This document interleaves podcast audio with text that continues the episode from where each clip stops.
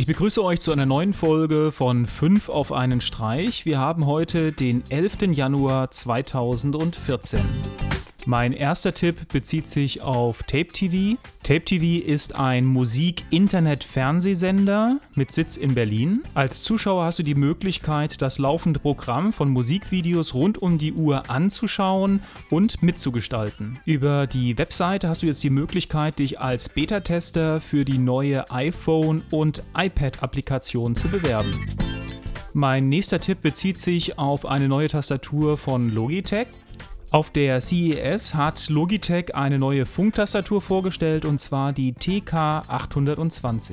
Die Tastatur hat Chiclet-Tasten und ein großes integriertes Touchpad. Eine praktische Sache für alle, die noch ein bisschen mehr Platz auf ihrem Schreibtisch freimachen möchten. Als nächstes habe ich einen Spiel- und Download-Tipp für euch. Und zwar könnt ihr euch auf der IGN-Seite einen Promocode für Modern Combat 4 für das iPhone, iPad und den iPod Touch holen. Als nächstes habe ich einen Twitter- und Webseitentipp für euch. Und zwar die Webseite und der Twitter-Account von Peter Mayhem. Und zwar ist das der Schauspieler, der sich hinter der Maske von Chewbacca in Star Wars versteckte. Alte Archivbilder von den Aufnahmen teilt er regelmäßig über seine Internetseite und Twitter. Mein letzter Tipp richtet sich an alle Podcaster oder die, die es noch werden möchten.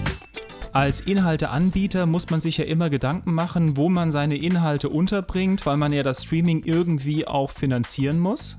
Eine schöne Möglichkeit, um seine Podcasts, seine MP3s im Internet anzubieten, ist das Internetarchiv. Das Internetarchiv ist ein gemeinnütziges Projekt, das seit 1996 online ist. Und ihr habt hier die Möglichkeit, Videos und Audiodateien kostenlos zu hosten. Die einzige Voraussetzung ist natürlich, dass du an den Dateien, die du hochlädst, auch die kompletten Rechte hast. Die aktuellen Folgen von 5 auf einem Streich hoste ich dort auch.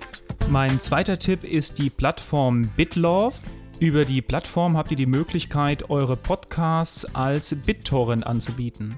Die Verteilung über BitTorrent kann von Vorteil sein, da der Traffic, die Nutzung von BitTorrent kann für Anbieter wirklich von Vorteil sein, da bei großer Nachfrage der Traffic und die benötigte Bandbreite radikal gesenkt wird. Das war's wieder zur heutigen Sendung. Wie immer, schaut bei Facebook, Twitter und Google Plus vorbei, abonniert uns bei YouTube. Bis zur nächsten Sendung. Tschüss.